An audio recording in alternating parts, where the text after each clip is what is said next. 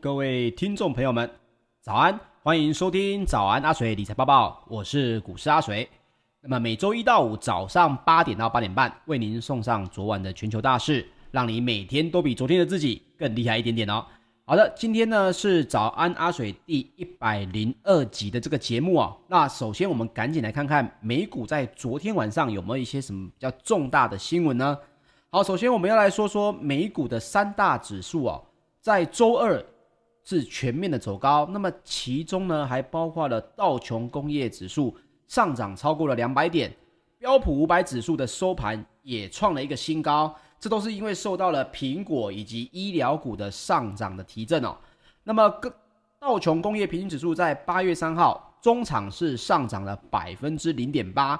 纳斯达克指数则是上涨了百分之零点五五。标普五百指数则是上涨了百分之零点八二，收在四千四百二十三点一五点。那么，同样的，它也是标普五百的一个历史收盘新高。另外，费城半导体指数也上涨了百分之零点五七，收在三千三百九十六点六六点，也创下了历史的收盘新高哦。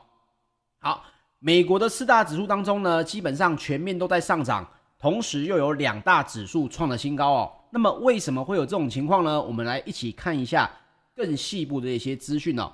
首先是苹果收涨了百分之一点二六，扭转了上周的跌势哦。那么包括了 Netflix、特斯拉以及脸书在内的全职科技类股呢，是继续的小幅走低，限制住了以科技股为主的这个纳斯达克指数的涨幅哦。但是当中也包括了。工业材料的制造商杜邦跟 Discovery 在内的美国企业，上一季的财报其实都优于市场的预期。不过，同样就出现阿水说的，大家对未来的景气其实现在没有这么的乐观，所以呢，反而会选择在高点的时候获利了结啊，也导致这些企业的股价是下跌。也在上个礼拜哦，在节目当中，阿水就一直强调，一定要小心现在的财报周出现之后，反而对这些股票呢，有可能会利多出尽。那么，还包括了中国也持续的加强这个监管审查的范围哦，使得全球的科技的业呢也感到不安。包括了远在欧洲以及美国上市的游戏公司，股价也因此跟着下跌哦。这是为什么呢？因为他们担心中国的国内如果现在封锁了所谓的游戏或者是审查游戏的话，那么这么庞大的一个消费族群，那就有可能会被呃控管啊，或者是有可能因此销售量就受到影响啊。包括了大陆的社群媒体公司，还有网络的巨头腾讯，稍早也都面临了沉重的卖压。那么市场呢就担心游戏行业将会成为大陆监管机构。下一个开闸的目标。好，我们原本呢看到了中国大陆先是来监管所谓的滴滴、美团，还有包括相关的这个腾讯啊、阿里巴巴。后来呢又把这个矛头哦指向了教育业、补教业。那么接下来有可能哪一个行业也会因此被这个扫到台风尾呢？就是所谓的线上游戏了。中国的监管的乌云呢，接下来。恐怕会飘向所谓的线上游戏。周二哦，八月三号的时候，也冲击了腾讯跟网易等在香港挂牌的股票急杀。所以，包括陆媒啊，他有报道说，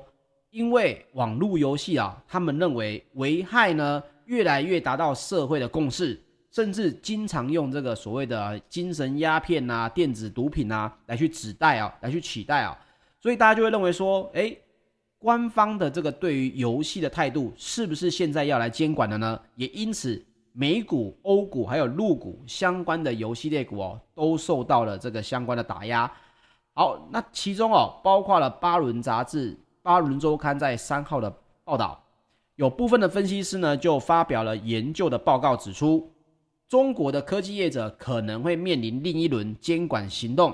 也是将促使着资金出逃。那么预料到今年底为止呢，投资人有望转身拥抱比较安全的美国大型科技类股，比如 Google 的母公司 Alphabet 以及微软等公司哦。那么他在七月二十三号的时候，相关的这个报告呢就有说，北京的当局加强打击滴滴出行、阿里巴巴等陆企，势必会促使着大批的资金撤出中国科技股，转身抢进美国的科技股票。所以在报告当中也指出，两兆美元的数位转型商机有机会来启动。预测呢，纳斯达克指数在年底有望跳涨百分之十。同时，他也认为他上看一万六千点哦。会由大型的科技类股来领军走扬。那么，其实相关的这个消息呢，阿水也跟大家分享过了哦。我说到打压这个国内中国国内的相关的产业呢，其实并不是问题，重点在于多广以及多深，有可能会造成这些头部的投资者哦资金出逃，甚至是他们国内的这个所谓的资本公司，比如说像是高瓴资本这些资本公司，原本都是靠着。投资新创公司上市的，那么现在就有可能使得这些独角兽企业哦找不到相对应的公司。各位可以想想看嘛，你手上要是有五十亿的美金要投资，你会投资 Google、微软，还是你会投资现在有可能无法上市的中国企业？其实这个问题一看就很清楚哦，不需要别人 给我们什么报告。但是各位要知道的是，那这些资金会跑到哪里去？这些你手上的钱势必是要投资，通膨这么严重的现在，这些资金最终转向哪里？我认为也是我们在下一个五年你要去找的。这些资本公司现在反过来投资谁，就有可能是下一个五年一个非常好的标的哦。所以包括了腾讯的 ADR 以及网易的 ADR，也都应声重挫了百分之七点三以及十一点四不等。那么对中国有铺险的这个美国网游类股呢，也是同步的走软，因为有在当地有在做这个所谓的呃宣传啊，甚至是发行游戏，包括了魔兽世界的软体开发商动视暴雪下跌了百分之三点五四。那么侠盗猎车手的电玩游戏商呢，Take Two 也因为这个消息直接下跌了百分之七点七一哦。那标普五百当中呢，其实十一大类股哦，有十个族群是在上涨的，包括先前因为油价下跌而冲击的能源类股，也出现了反弹的走势。好，接下来我们来说说其他政治跟经济相关的消息哦，包括了美国的参议院呢，正在缓慢的推进一点二兆美元的基础建设方案。那么截至周二为止，至少有三项小修正案获得批准。两项的修正案呢，也遭到了否决。那其中呢，又以美国总统拜登哦所谓的买美国货的强化政策呢，似乎已经受到了日本制造业的一个响应哦。这是什么东西呢？这是最新的新闻显示，日本的制造业呢正在扩大对美的投资，其中哦甚至不乏非常大的这个财团，包括了三菱化学。就传出预计要砸超过千亿的日元在美国新建树脂原料新厂。那么日经新闻在三号也就报道哦，这是为了因应美国总统拜登的政权寄出的买美国货 （Buy American） 的强化政策。什么意思呢？这个是七月二十八号的时候，拜登又提议修改购买美国国货法案，他就规定哦，只要是联邦的采购品。的美国制造的这个比重呢，必须必须要从现在的百分之五十五，到二零二九年要提高到百分之七十五。那么官员也说到，这是该法案近七十年以来的一个最重大的变革。那么这一项购买美国国货法案呢，其实是一九三三年就已经签署立法了。他就说啊，美国政府你要买任何官方使用的产品。这一批呢，一定要有百分之五十五里面的这个美国制造的商品，你总不能通通去买呃中国大陆制造或者是国海外制造的。所以，包括了拜登呢，就认为这个规定太宽松了。经过了两个月的意见征询期之后，将会正式宣布新规定呢，要求联邦的采购品的美国制造比例必须要从百分之五十五立刻调高到百分之六十。未来的十年呢，还要调高到百分之七十五哦，也因此，三菱化学马上就认为说，诶，如果相对应的这个买美国货的需求越来越高，我们的相关原料厂如果是在美国生产的，当然也就占了一个比较好的一个市占率哦。那根据报道呢，三菱化学计划增产的这个对象啊，其实叫做甲基丙烯酸甲酯啊，它的这个英文的缩写很简单，就叫 MMA。那记得三菱化学呢是握有全球 MMA 将近四成的市占率。所以它其实已经是属于一个市占率非常大的一个企业了。那么这一座新工厂呢，计划在二零二五年要来启动，年产量呢会达到三十五万吨，相当于全球需求量大概一成的比重。借此也可以把三菱化学整体 MMA 的供应能力提高了两成，最终的投资额呢有可能会扩大到一千五百亿日元的这个规模。所以各位要看到的是，如果现在连日本最大型的这个三菱化学，三菱财团是美是日本四大重大的财团之一哦，他都想要到美国去设厂，吃这个所谓的美国货法案的利基了。那么现在有在美国已经在当地设厂的台湾公司，也绝对是相对应的会比较吃香哦。那这个变化呢，我就分享给大家，各位可以从中去看一下。这个变化会越来越大哦。好，接下来我们来说一下个股的一些最新的新闻哦，其中包括了英国政府呢也传出了基于国家安全的考量，目前呢有意要阻止 NVIDIA 来收购 ARM。那么受到了这个消息的影响，NVIDIA 啊盘中一度跌到一百九十二点二的单日低点，那中场是小幅走升了百分之零点三三。来到每股一百九十八点一五美元哦。那么苹果呢？我们刚刚提到上涨了百分之一点二六，这是因为苹果传出要跟美国的金融科技公司来合作，要在加拿大的线上跟实体零售店要来推出先买后付的一个服务。那么先买后付服务呢，其实目前并不是只有呃相关的美国金融科技公司才有在做哦。这个先买后付的服务呢，目前苹果导入之后，我个人认为，诶，这对于某些小额商品的一个购买，因为它会有一个限制住的额度嘛，哦，你的成，因为你是先买才后付款，是你拿到东西了，试用了，然后才来付钱。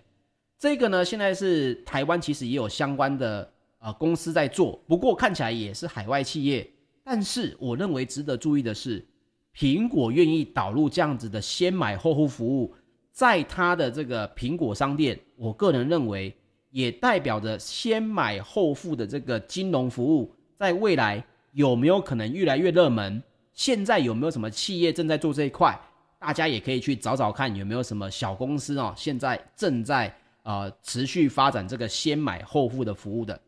好，另外呢，我们提到了罗宾汉的。这个券商公司在美国上市，昨天呢表现不怎么样，呃，前天表现不怎么样，但是昨天呢、哦、暴涨了百分之二十四点二，主因呢是受到了科技女股神伍德旗下的方舟投资管理的持续买进哦。那么最后我们来分享阿里巴巴的个股新闻，阿里巴巴呢它则是下跌了百分之一点三五，来到每股一百九十七点三八美元，这是因为。阿里巴巴周二公布的二零二二年会计年度第一季财报，营收低于预期，而关键策略领域呢，以及增长业务的业务的投入，也导致了获利的下降。所以该公司呢，也宣布要把库藏股计划扩大到一百五十亿美元哦，也是该集团历来最大的一个规模。好，接下来我们来说说欧股方面。科技巨擘呢，呃，欧洲的巨擘 BP 以及法国兴业银行的财报非常的突出，激励了泛欧指也再创空前的新高。不过，Delta 变种病毒的威胁以及中国开始监管网游的忧虑，也压抑了部分欧股的涨势。那么，周二的泛欧指呢，在 STOXX 六百指数上涨了百分之零点二，也再创了一个空前的历史收盘新高。那么欧洲的三大指数则是涨跌互见，英国的 FTS 一百指数上涨百分之零点三四，德国 DAX 指数下跌百分之零点零九，法国的 CAC 指数则是上涨了百分之零点七二哦。当中以欧洲的油气类股大涨百分之二点三，是当日表现最佳的类股。那么能源的巨擘呢，BP 也就公布第二季呢，他们的基本重置成本利润是二十八亿美元，击败了市场预期。另外，银行业者呢，发新第二季的净利润呢，也达到了十四点四亿欧元哦，远超市场预期的七点零四亿欧元，整整多了一倍的净利润。所以，法国兴业银行呢，也飙涨了百分之六点四。但是，有一个比较重大的新闻要分享给大家：德国的车业正在面临三十年以来最严重的供应链危机哦。这是因为德国的晶片大涨呢，英飞凌在周二就表示，两家工厂的停产呢，会伤害到对核心汽车客户的出货。这包括了英飞凌在美国德州的工厂才逐渐从年初的暴风雪中恢复，但是新一波的疫情呢，又让该公司的马来西亚工厂哦，有一家在六月是被迫的停工，所以英飞凌的这个工厂停工呢，也造成了。相关的德国车厂哦，非常的紧张。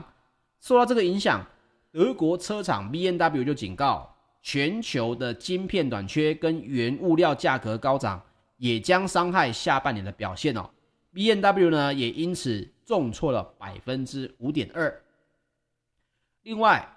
货柜航运龙头股呢，马士基也是下跌了百分之二。那么主因呢，是分析师认为该公司的展望过于保守哦，并不是因为对航运股的未来不看好，主要是针对认为该公司的展望哦太过保守，没有搭上这一波良好的扩张潮哦。好，接下来我们再来说说入股方面，入股呢包括 Delta 变种病毒呢来势汹汹，中国新一轮的新冠肺炎的疫情已经从南京、广州等地呢蔓延到十余省。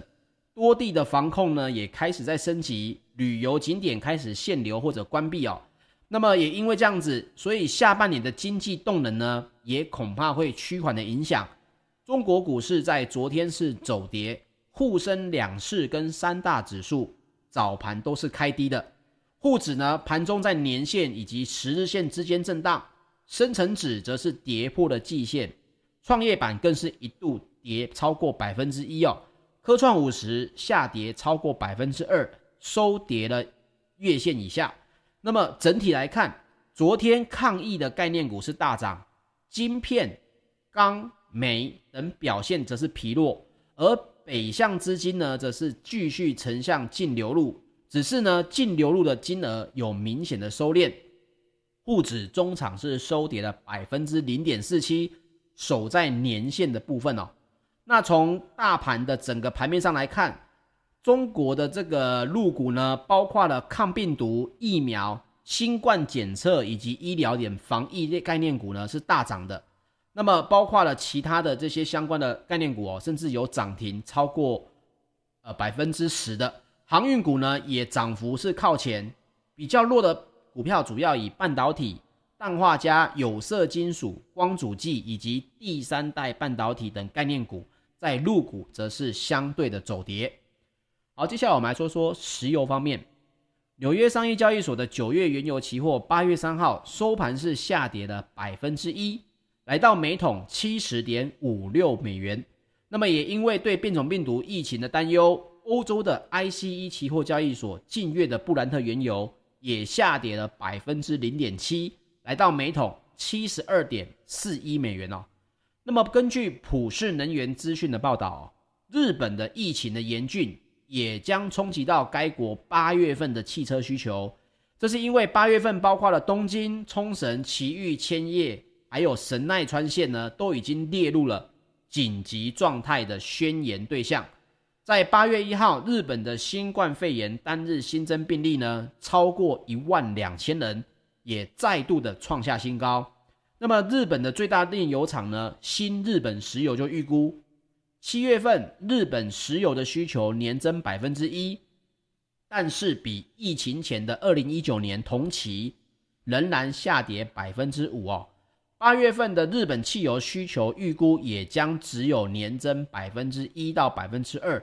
所以啊，市场的分析师就开始认为，在变种病毒的担忧底下，下半年的油价呢，可能到这个地方七十五块附近已经是封顶了。除非开发中的国家能够普遍的接种疫苗，国际的旅游能够回到正常，否则石油的需求目前看要来回到疫情前的水准呢，又变成不是一个容易的事情了。特别是北半球接下来要进入病毒更容易活跃的秋冬季节。也为石油的需求前景哦增添了阴霾。那么这是 DTN 的市场分析师的一个看法，也分享给大家。好，接下来我们来说说金属方面哦。各位要知道，石油、金属这些东西呢，其实都跟经济的需求有很大的挂钩。只要病毒的疫情影响越来越大，石油跟金属哦就有可能价格会继续的修正。但是呢，你把时间拉长到二零二二、二零二三年来看的话，或许反而在下跌到够低的时候，我自己啦，这是我自己的做法。我自己反而认为这是一个我蛮好介入的点哦，因为疫情终终究会因为疫苗的施打而变成，不管是你跟它流感化也好，或者是你真的可以把它赶出整个地球也好，终究需求经济的成长还是会脱离疫苗的这个呃所谓的问题跟风险。所以包括了近期你看到的这些。金属啊，石油在下跌。如果你有在投资相关的基金的话，你身上也还有闲钱，你或许可以在逢低的地方，反而可以找一个进场的机会哦。这点也分享给大家。好，说回来，金属方面，伦敦金属交易所三个月的基本金属期货在八月三号是全面的下跌，这也是因为最大的金属消费国中国大陆的疫情升温引发了担忧。那么铜的期货下跌了百分之一点五，来到每吨九千五百五十七点五美元。好，那包括了美国罗斯基尔资讯服务公司的报告就有提到这一块。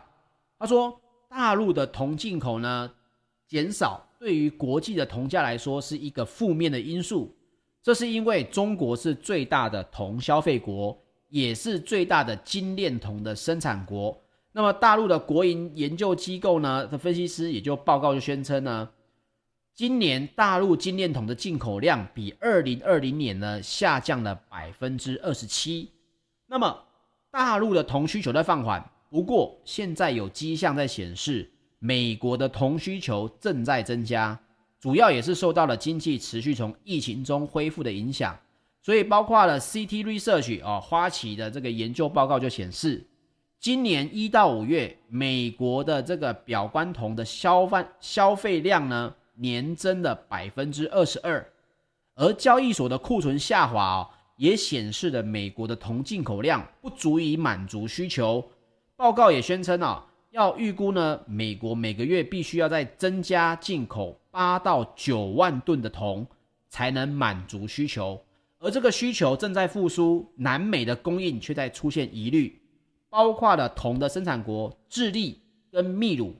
都考虑要提高矿业税跟开采权利金，来帮助他们国内的经济。这也会使得国际的矿商的经营困难。所以本周我们在节目当中来分享过，智利的全球最大铜矿呢，艾斯康迪达的工会已经否决了资方提的薪资方案，就接下来还有一个罢工的危机在等着他们啊。所以我才会说，诶，铜的需求虽然中国在减少，但是可以看到全球包括美国需求量它是增加的。好，接下来我们来说说贵金属方面。今天的贵金属呢，我提供一个，应该说它不是属于大型的对冲资基金，但是呢，它之前呢成功曾经成功预言了黄金三到四年的一个走势。但是他的预期呢，现在看来呢又非常的夸张，所以我决定分享给大家，给大家来去看一下，诶，他的这样说法，你认不认同他的一个认为他的观点对不对哦？好，包括了纽约商品期货交易所十二月的黄金期货，八月三号收盘是下跌了百分之零点四，来到每盎司一千八百一十四点一美元哦。那么，全球最大的黄金 ETF 道富财富黄金指数基金呢，三月的黄金持有量也减少了一点七五公吨。好，那我们就提到了哦，有末日基金之称的这个避险基金经理人哦，帕里利利亚，因为它的这个基金名称呢是拉丁文，所以我也不会发音。各位可以自己去搜寻这个帕里利亚。那么他就表示哦，他认为目前超宽松的货币跟财政政策造成的长期损害，并没有引起市场足够多的注意。那称人为的低利率呢所造成的资产泡沫已经大到不能破，这使得美国的中央银行非常难以将货币政策来回归正常化，这是他的看法。所以帕里利亚呢，他就认为在宽松政策的影响下，金价的上涨动力呢不仅会继续维持，甚至有可能会越强了。那大家会说，诶，为什么水哥你要分享一个帕里利亚只掌管二点五亿美元的？对冲基金的人的看法呢？这是因为他在二零一六年曾经准确的预言金价在三到五年内要创下新高，而金价也确实在二零二零年的八月创下了一个历史新高，来到每盎司两千零七十五美元。所以呢，他看他就说，即使美国的通膨上扬，使得十年公债的实质殖利率创下了一个历史新低，那么金价也没有获得太多的提振。这使得金价跟实质殖利率的走势出现了脱钩哦，这是因为以往哦，就是大家大家原本学的那一块经济学啦。如果货币走贬，是不是大家资产会以往比较有保值性的、比较好的黄金嘛？但是各各位有没有发现一个问题？这几个月、这半年来，通膨问题一直在发酵，也实际上影响了每个人的生活跟每个制造业的成本。但是黄金的价格好像没有上涨，对不对？所以他就是认为这一个脱钩呢，连一旦投资人发现联准会对市场的掌控并不如预期的那样，金价将会很快受到提振。他的意思是什么？他说，那他的认为为什么现在黄金不会上涨呢？因为啊，美国的联准会一直在说，诶，各位，我们接下来很快就要 QE taper，要削减购债了。我们二零二三年很有可能就要升息了。换句话说，他们认为这样子的宽松立场维持不了几年，所以市场对于资金来讲呢，就会觉得这个资金拿去买黄金，好像一下子就要跌回来了。哦，这就是为什么现在通膨这么严重，投资人对金价没什么兴趣，兴趣缺缺的原因。这也是当时阿水为什么跟大家报告说，现在哦，这应该是半个月前吧。我跟大家说过嘛，现在不是一个买黄金的好时机，因为大家的看法太多出入了哦，包括联准会的看法啦，包括这个基金的看法。不过他现在就是说，因为联准会说都在掌握之中，一旦市场发现了，诶，联储会里的掌握好像没有这么的强哦，你所谓的升息，你所谓的 QE taper 好像控制不了所谓的通膨，那这个时候就有可能会受惠于。最终在黄金身上，因为资金还是要找个地方来出逃，找一个地方来避险。那所以帕里利亚就认为三到五年哦，这是他说的，我要强调，他认为三到五年金价有可能上涨到每盎司三千到五千美元哦。这个我自己看了我也很惊讶哦，因为现在每盎司才一千八，上看到每盎司三千到五千，这是多么可怕的一个数字。当然，这是他的看法。他赌的是什么？他赌的就是美国的联准会呢，控制不了通膨，资金最终会发现这个黄金是一个很好的投资标的、避险标的啊。所以各位如果自己看新闻，可能会看不懂帕里利亚为什么要这样讲，因为新闻并没有把整个前因后果讲出来。那阿水就分享给大家。至于他的看法，我本身认不认同，这个其实我现在我也没有定见，因为他所说的这个。东西我认为有道理啊，包括巴菲特，包括部分的市场的这些投资人也都认为，联准会对于通膨的掌握似乎太过轻忽了，一直认为 QE taper 结束之后就业多了，还有升息之后应该就不会有这个问题。市场上面有两个不同的声音呐，所以这点呢也分享给大家，留给大家自己去做判断。目前我自己对这一点我也还没有定见，我就不影响大家了。好。以上呢就是本集的节目内容，谢谢大家的收听。那么待会阿水呢就要来去打疫苗，